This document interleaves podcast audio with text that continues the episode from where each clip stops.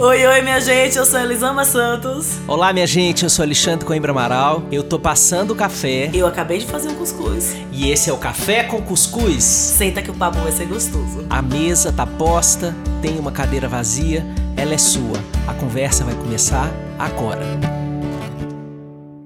Olá, minha gente querida, estamos aqui com mais um Café com Cuscuz esse seu podcast que aparece aí no seu tocador de podcasts preferido, eu não sei como é, como é que chama isso, é, agregador de podcasts. Agregador, pronto. Agregador de podcasts preferido e que tem é, o cheiro do café quente com a delícia do cuscuz, por favor, baiano, é, porque não é esse cuscuz que invento aqui em São Paulo, que dizem que é não cuscuz, é. não é. Isso não é cuscuz. a gente começa com treta.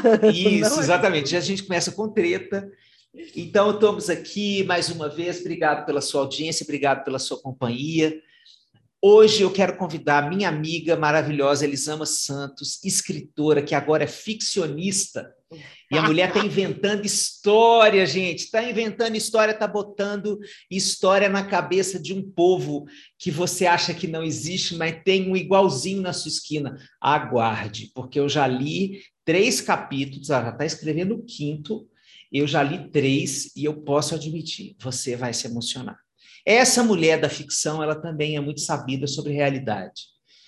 E hoje nós vamos falar de uma pitada de realidade aqui é, que está me tocando muito nesse momento, que é o quanto esse é, essa fase do, do, percurso da pandemia já está podendo é, mostrar uma melhora da saúde mental das nossas crianças né? como a passagem do tempo pós-fechamento absoluto é, já dá para a gente ver, primeiro, a resiliência das crianças operando e elas conseguindo realmente é, se reconstruir, não exatamente voltar ao que era antes, porque a gente não volta no tempo, mas reconstruir a própria identidade para além do que a gente viveu e construindo recursos para lidar com a vida do jeito que ela está posta. Né? Então é disso que eu quero falar. Bom dia, Elisama. Oi, meu amigo. que coisa boa estar tá aqui de novo, Estou com saudade. Porque agora Alexandre Coimbra Amaral, minha gente, é top 10 do Spotify, dá licença. Não é qualquer podcast né, que está nessa mesa.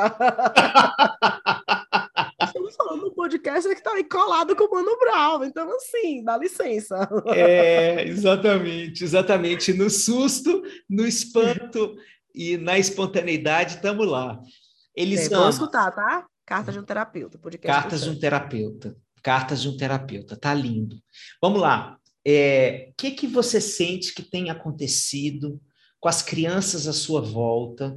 Não só Miguel e Helena, mas as crianças que você acompanha por perto é, e que estão podendo ter a oportunidade de recuperar a vida na rua, a vida na, na turma, é, a vida na escola? O que, que você sente que está acontecendo? Nossa, Xande, eu, durante a pandemia, eu tive algumas, algumas tretas online, porque eu defendia desde 2020 a abertura de escola a escola como prioridade absoluta, porque para mim infância é prioridade absoluta. E quando eu falava disso, as pessoas brigavam comigo e falavam que escola não era depósito de criança, que pai e mãe tinha que dar conta dos próprios filhos, etc e tal. E eu me chocava, para além da arrogância de você olhar para o seu próprio umbigo e achar que o mundo é exatamente a tua realidade, e esquecer das várias mães que tinham que trabalhar e que às vezes deixavam criança sozinha em casa, criança de 7, 8 anos sozinha em casa o dia inteiro, porque era o que tinha. Mas, para além disso, eu ficava pensando no quanto nós nos iludimos que, como, como pais, somos o suficiente para os nossos filhos. Somos tudo o que eles precisam. Eu acho isso de uma arrogância, de uma desconexão com a realidade tão grande, mas tão grande, porque não há relação que atenda a todas as minhas necessidades. Ninguém. Eu não posso depositar essa, é, é, essa, essa expectativa em Isaac, meu marido, eu não posso depositar essa expectativa na minha mãe, no meu pai, na minha irmã, nos meus amigos, nem nos meus filhos. Porque nós somos seres de comunidade. Comunidade. E o fato de sermos seres de comunidade significa que precisamos de vários papéis sociais que existem nessa comunidade para nos sentirmos mais inteiros, né? Mais humanos, mais completos. E aí a gente fala desse retorno das crianças e do quanto tem feito bem para as crianças exercerem outros papéis sociais que não somente os de filhos. O quanto crianças têm feito bem para as crianças. Porque tem coisas que um adulto nunca vai ofertar. Por mais legal amor que você seja, por mais mãe maravilhosa Montessori, que senta no chão, tem brinquedo de, de, de madeira, por mais mãe Waldorf, o que é que seja que você seja, você não é uma criança. Você não vai ofertar tudo que seu filho ou sua filha precisa. E à medida que os filhos crescem, e aí a gente, você tem filhos adolescentes, meu filho mais velho está com quase 10 anos, a gente vai percebendo o quanto o social é essencial para essa criança viver bem. Então, eu estou vendo crianças com histórias para contar. Eu só, as últimos, os últimos tempos, né, o tempo de pandemia, as crianças com quem eu andava, com quem eu falava, minhas sobrinhas, as crianças que eu ligava, as crianças, os filhos de amigas, só me falavam de desenho animado. Eles não tinham história, Xande. Eles não tinham uma coisa para me contar. Então me falava que tinha visto na televisão. Porque a televisão estava sendo a companhia. Porque o pai e mãe trabalham também. Porque a gente tem outra vida. Eles não tinham história para me contar. O retorno das histórias tem me aquecido o coração num nível que eu não sei dizer. O retorno das histórias tem aquecido meu coração porque eu vejo que os meus filhos vivem coisas incríveis. O retorno das histórias tem me aquecido o coração porque eu conheço os meus filhos quando eles, eles me contam histórias nessa ilusão de que eu conheço meu filho. Porque se eu acho que eu atendo todas as necessidades dele, é porque eu acho que eu conheço ele inteiramente. Eu não conheço. Haja ilusão. Haja ilusão, gente. Não conheço. Eu conheço um tiquinho todo dia. Todo dia eu descubro um negócio dessas crianças. E quando eles me contam as histórias da escola, eu vou descobrindo mais histórias sobre eles. Eu vou descobrindo coisinhas que eu não percebia, que eu não tinha visto. Assim, meus filhos, primeiro que eles são populares na escola, eu acho isso o máximo. Eles são amigos de todo mundo. E eles são engraçados, eles me contam as histórias que eles falaram, e eles contam dos amigos com amor, com carinho, com afeto, que para mim nada apaga isso, sabe? De perceber assim, então, conhecer os meus filhos, saber que eles estão tendo histórias, sabendo, saber que eles estão construindo vínculos. Eu acho que a gente, quando a gente, a, é, a gente acredita que pode suprir todas as necessidades de uma criança, sozinho e sozinha, né? A gente tá fugindo da nossa finitude. Porque cada vez que eu sei que os meus filhos encontram amor em outras relações, eu faço um tiquinho, assim, tiquinho, bem tiquinho, mas faço um tiquinho de paz com a minha finitude. Eu sei que a vida deles vai continuar se eu não estiver aqui. O que me, dá, me aterroriza, só de imaginar isso, mas saber que eles amam fora do meu colo, que eles são amparados fora do meu colo, que eles encontram colo fora do meu colo, me dá a sensação de que de que eles vão ter uma vida boa, independente da minha presença, sabe? Então, é, o retorno ao, ao convívio social, para mim, ele, ele tem, tem mostrado nas crianças algo que a gente tentou fingir que a gente não via. Ah, mas é só criança. A criança fica feliz com qualquer coisa, dá qualquer coisa que a criança está bem. E elas não estavam bem. Uhum. E agora, vendo que as crianças estão bem, a gente consegue ver lá, pensar, nossa, como eles estavam apagadinhos, nossa, como eles estavam sentindo. Nossa, olha como eles estão animados agora.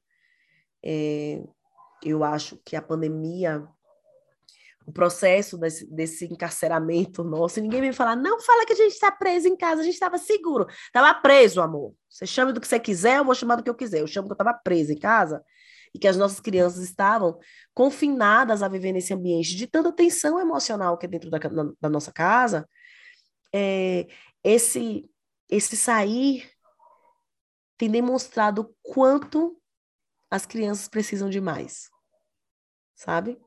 O quanto elas estão tão vivas quanto nós. O quanto elas também sentiram falta de amigos. O quanto elas também sentiram falta de ir no mercado escolher a, o creme que eles queriam comprar. Meus filhos estão fazendo festa de escolher o creme dental que eles querem comprar. A gente trouxe creme dental de carvão, a gente trouxe creme dental de limão, a gente fala. Porque eles viram creme dental e o creme dental virou uma festa. Sabe? É, é... Por muito tempo a gente ainda saía, a gente ia no mercado, a gente ainda ia na farmácia. E eles estavam trancafiados em casa. Porque a orientação era vá sozinho, vá sozinho. E está vendo meus filhos vibrando porque eles estão escolhendo o creme dental. Eu sinto que eles estão eu estou devolvendo para eles algo muito precioso que, tavam, que tinham tirado deles, que era essa humanidade. Uhum. Porque a humanidade, ela, é, ela existe na comunidade. Se a gente tira a comunidade da forma que foi retirada, a gente está tolindo, está mutilando a humanidade do indivíduo, sabe? E eu acho que meus filhos estão voltando a ser indivíduos mais completos, com a oportunidade de escolher a partir de dentro, entendeu? Vou para um outro lado, que depois a gente vai se encontrar lá na frente, que é uma outra dimensão que eu tenho sentido aqui na minha casa, talvez pela idade dos meus, né, que são adolescentes, é, a pandemia trouxe esse signo muito forte da impotência. Sim. Né? Eu não tenho o que fazer, eu tenho que esperar, eu tenho que esperar a vacina chegar, é, eu tenho que esperar o número de vacinados chegar num, patamar que permita a gente abrir, eu tenho que esperar, eu tenho que esperar. E é, eu estou vendo não só os meus filhos, mas a turma deles, os amigos deles, adolescentes, é, voltando a sentir o agenciamento sobre a vida e sobre o mundo. Sim. Então, por exemplo, o Luan está envolvido aí numa, num projeto social é, aqui próximo, em que ele está coletando doações para a Páscoa dessas crianças. Então, ele está coordenando um pedaço desse projeto, fazendo alguma coisa aí, é, lá com os garotos da idade dele, e é, a tranquilidade dele poder sair com esses amigos para fazer reunião, para pensar ações, para isso, ele volta animadíssimo. E eu não sinto que ele está falando só da, de exercer cidadania. Né? Ele está falando de poder. Olha, o mundo ainda pode ser mudado por mim. Sim. Eu sou parte desse futuro, eu sou parte desse presente, eu sou parte Nossa. dessa transformação do mundo. Né?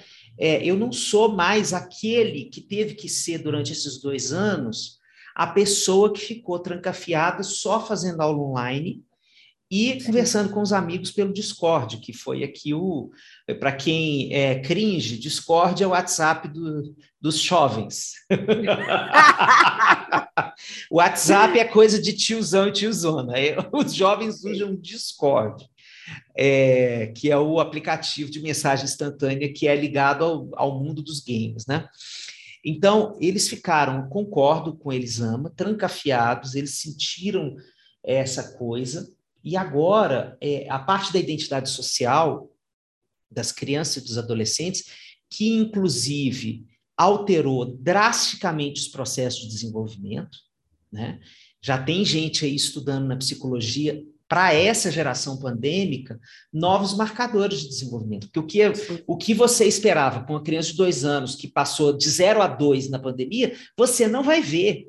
E, e, não é que essa criança está com um problema, ela não teve a possibilidade de ir para o mundo desenvolver aquilo que ela desenvolveria naturalmente, como parte do processo de estar no mundo social, público, de estar com o outro, né? o outro par outra criança.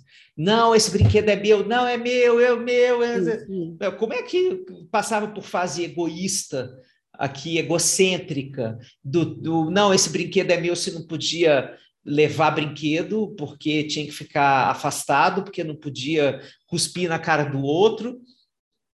Essa parte ficou adiada. Essa parte ficou adiada.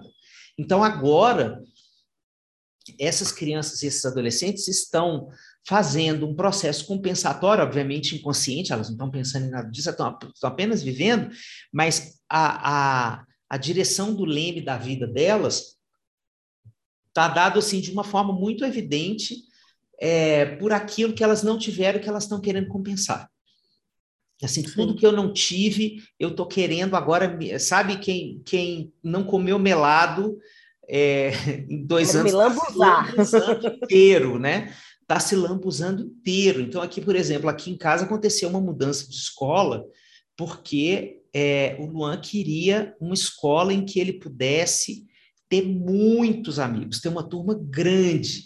E os nossos filhos estudam numa escola que é um projeto é, muito bonito, muito bacana, mas é uma escola pequena. E ele, eu acho que o confinamento é, estrangulou essa, essa dimensão tão grandemente para ele que agora ele falou assim: não, mas agora eu quero sair, mas eu quero sair mesmo.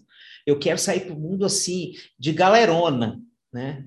É, então, eu penso que essa dimensão de operar no mundo, de operar sob os meus critérios, né? de poder, por exemplo, disputar brinquedo, decidir é, brincadeiras, né? É, poder dormir na casa do amigo, né? É, se já está ou não na idade disso, né? cada um vai saber aí na sua cultura familiar, mas é, vocês já imaginaram, gente, a falta que fez para tantas crianças esse tipo de experiência?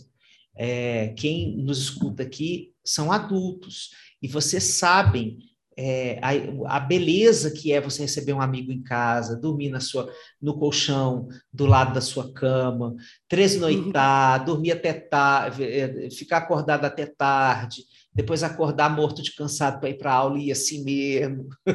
então, é, esse tipo de experiência que foi negada a nós na pandemia, essas crianças estão fazendo pra caramba agora.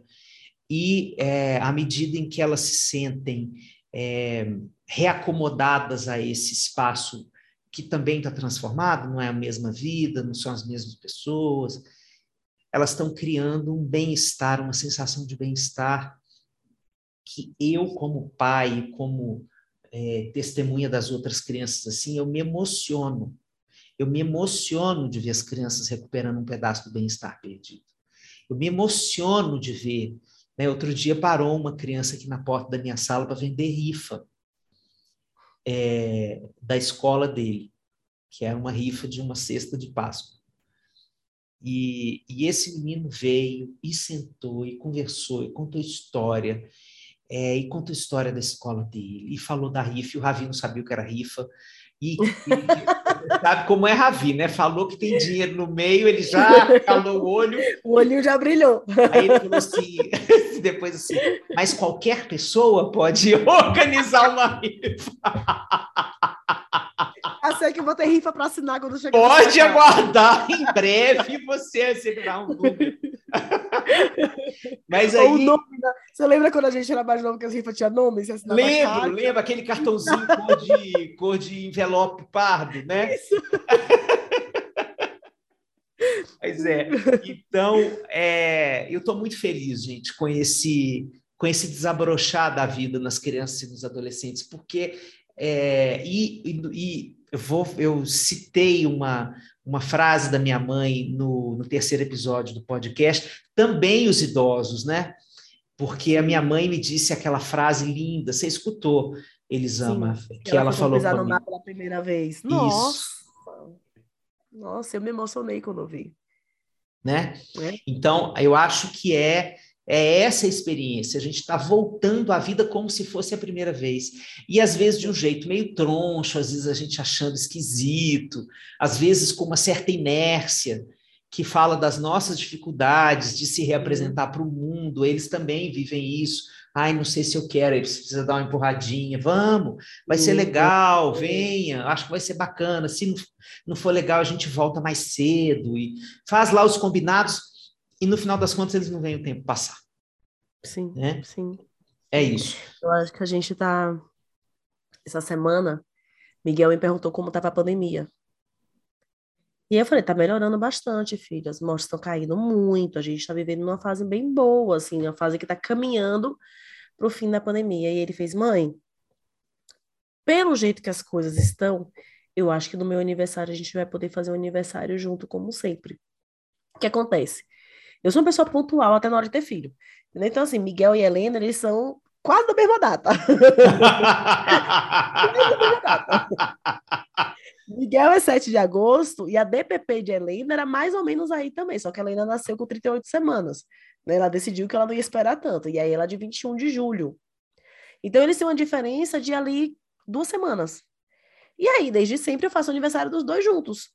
Porque não faz sentido você estressar, juntar um monte de gente, gastar um dinheiro danado para fazer uma festa e 15 dias depois você fazer outra. Então, eu sempre fiz a festa dos dois juntos. Nossa, que aí, coisa virginiana ano... isso. e aí, ó, quando eu virgem caminhão no meu mapa. Sim! e aí, eu, eu sempre fiz junto. E aí eu pergun- esse ano eles me perguntaram, né? Miguel queria fazer do Harry Potter, queria fazer o aniversário dele, e, e Helena falou que seria um tema que dava para fazer dos dois. O último que a gente fez foi antes de vir para cá, né? Em 2019, a gente fez a festa de heróis e foi dos dois. Foi a primeira festa até maior que eu fiz para eles. E aí esse ano ele perguntou, mãe, a gente vai conseguir fazer minha festa de aniversário? Aí eu fiz ao filho, eu, eu, tinha pensado em fazer os dois juntos, mas eu não acho que não vai acontecer, porque tem amiguinhos de Helena que são só de Helena, tem amiguinhos seus que são só seus. Quando eu juntar esse tanto de gente, vai ficar muita gente. Então, na hora que ele me perguntou, ele fez, mãe, eu acho que vai dar para juntar, né? Tipo, a gente vai poder aglomerar e fazer uma festona com os meus amigos e os amigos de Helena e a festa ser minha e dela, como sempre foi, sabe? Porque é um, é um querer, eu quero de volta aquilo que era o normal, aquilo que, eu, que a gente tinha, né? Eu não quero escolher quem é o amigo que eu vou ter que deixar de fora, porque só pode ter cinco famílias na minha festinha. Uhum. Sabe? Então, ele sabia que, até então, já era uma puta é, felicidade a gente poder fazer uma festa, mas que seria restrita a pouquinhos amigos e escolher as famílias mais próximas. E aí ele me perguntou essa semana porque ele não quer, ele não quer deixar, ele quer chamar a escola inteira, a sala inteira, né? Ele quer ter certeza que os amigos do, todos eles estarão na festa. E eu fiquei pensando muito nisso, assim, a festa de aniversário. quem eles vão chamar para celebrar a vida com eles? Primeiro, não, não, não podia, tinha que ser virtual, como é que você corre, brinca, briga virtualmente, né? Não rola. E depois dessa porcaria virtual, a gente começou a ter muito restritozinho, né? Então, aquele grupinho minúsculo, três amigos e só. E o peso no coração de falar, mas por que eu tenho, só posso chamar esse? Mas está faltando esse daqui, e eu queria esse daqui também. Né? É, é, de hierarqui, hierarquizar a relação no nível de, não, tem que ser muito, muito, muito, muito próximo. Ano passado a gente, eu, eu fiz uma lista com ele, a gente foi, fez um aniversário itinerante, porque a gente foi na casa dos amigos, a gente fez a sacolinha, foi um jeito dele ver todo mundo, porque ele é esse festeiro. E aí ele queria as pessoas era distância, né? De máscara, distância, na porta da casa. Então, e ele é louco para encostar, pra brincar com os amigos, sabe? Então, a, na hora que ele me perguntou isso, eu fiquei pensando no quanto eles per perderam e sentem faltas que eles não conseguem nem nomear para falar para gente. Porque às vezes os pais falam assim: ah, mas meu filho nem fala nada disso, nem conversa sobre isso. E a gente esquece o quanto essa dor ela mora no não dito. Às vezes, para essa dor ganhar a palavra, a gente tem que emprestar a palavra para a criança, porque ela não encontra essa palavra sozinha, né? E você fica esperando que essa dor, ela, a escuta dessa dor venha com uma demanda clara da criança e não vai vir. Não vai vir uma demanda clara, raramente vai vir uma demanda clara. A gente não faz uma demanda clara. Uhum. Quantas vezes a gente briga com o marido, briga com o filho, briga com o cachorro, briga com o mundo, e o que a gente queria era, pô, quer saber, eu queria sair, eu queria encontrar uma pessoa, eu queria, tô com saudade de comer naquele restaurante que tem anos que a gente não vai, porque eu não posso ir. Então, a gente não faz essa ligação para ser criança, cara, que vai fazer. Sim. Vai ser criança Sim. que vai fazer. Então, o quanto a gente precisa sair do nosso umbigo para conseguir emprestar as palavras para eles, para escutar o que não está sendo dito pela criança sabe? Para escutar as coisinhas que estão ali na, nas entrelinhas do que eles estão dizendo para gente. Sim. Então, quando ele me falou do aniversário, eu fiquei pensando muito, né, nessa, nessa vontade de ter um monte de gente por perto, sabe? De ter a casa cheia de novo, de, de, de brincar com todo mundo junto, de gritaria, sabe? Assim, que eles perderam e que, gente, é tão bom, é tão gostoso é, e se a criança não, não se identifica com isso, né, com esse estilo de comunidade, Sim. se ela, por exemplo, é uma criança de corte mais introspectivo, né, é, ela vai querer um amigo, Sim. mas ela, ela vai escolher o amigo e vai querer uma experiência imersiva com esse amigo. De qualquer forma, está se falando de uma intensidade da relação, de uma intensidade do vínculo que estava o tempo inteiro sendo mediada por não pode isso, não pode aquilo, usa máscara, ó, a distância, não, isso não, cuidado, passa o álcool em gel, venha para cá. Nossa, a distância, não, não abraça, não encosta. Isso, exatamente. Então, mesmo que seja um, né, se o seu filho ou sua filha tem essa, esse outro temperamento, isso não é um problema, isso é um, uma característica, uma qualidade do temperamento dela mas ela e ou ele estão sedentos por intimidade. Isso a gente perdeu. A gente perdeu intimidade com as pessoas. Porque na hora que a gente está encontrando, a gente se espanta com o corpo do outro.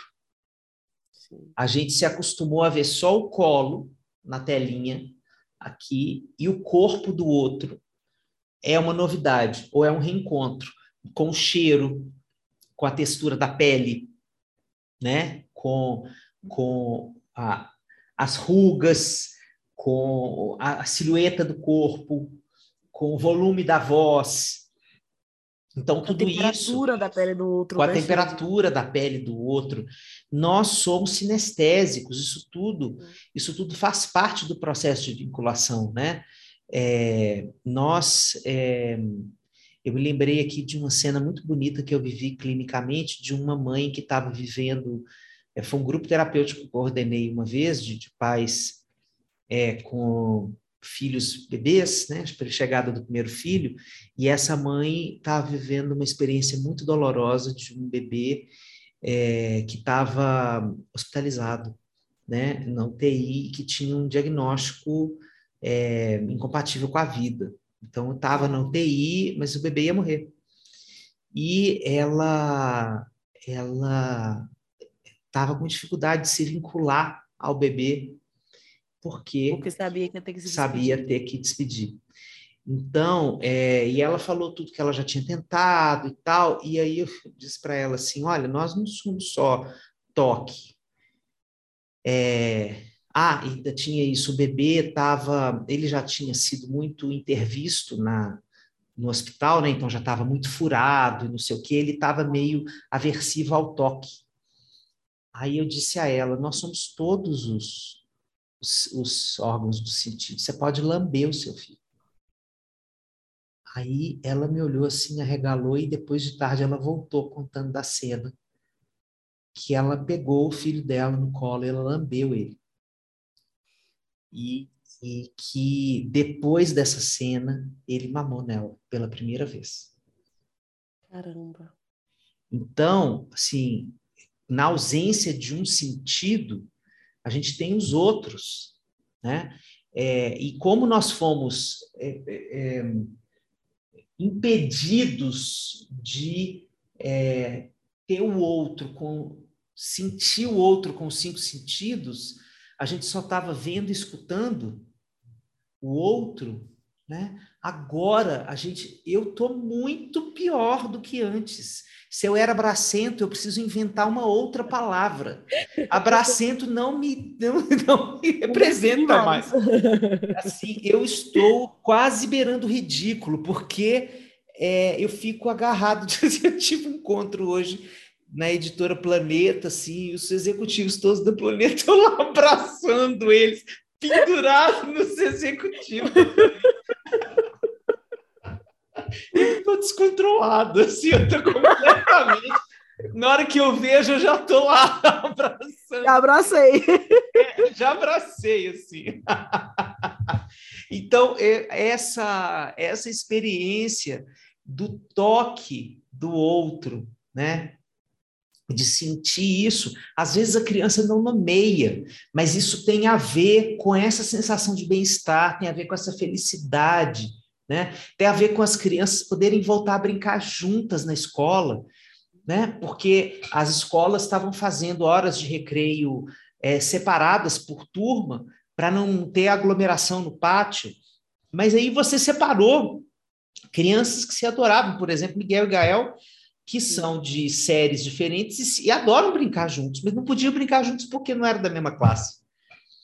Então, é, tem um monte de coisas que estão voltando que eu acho importante demais a gente falar delas, para sublinhar essa necessidade né, de nós adultos olharmos para as nossas dificuldades, de voltarmos para a vida, porque nós somos o farol para essas crianças. E não só o farol, mas nós temos o poder de tomar a decisão de como nós vamos voltar para o mundo. Então, se você está se sentindo muito é, distante de ser facilitadora ou facilitador dessa socialização é, dos seus filhos, procure ajuda. Procure ajuda. Não tome isso como uma coisa normal. Isso já é um resultado é, ingrato, maldito, podemos dizer injusto dessa pandemia. Não estou lhe imputando nenhuma culpa disso.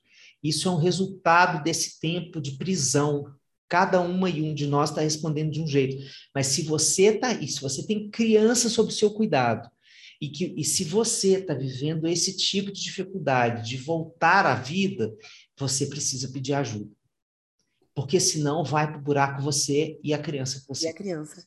E é importante a gente dizer isso, né, Xande? Nós vivemos um período extremamente traumático e sim, algumas pessoas vão ter quadros de estresse pós-traumático, gente. Sim. Vão ter quadros de tipo de livro, de você, de não ter as condições ali para voltar a uma vida entre aspas normal, mas a vida que a gente considera normal, porque o trauma foi tão forte, ele foi tão intenso que ele te desestruturou. Isso. E é, é essencial a gente reconhecer, dizer com todas as letras que peça ajuda. Isso. Não espera que seja fácil e natural. Uma hora vai chegar e eu vou voltar, porque você escolhe para você e para a criança, né? Exatamente. Você não está escolhendo para você. Isso aí. Isso aí. É isso. Você não está escolhendo só o seu. É isso, meus amores. Esse é o café com cuscuz que te coloca no mundo.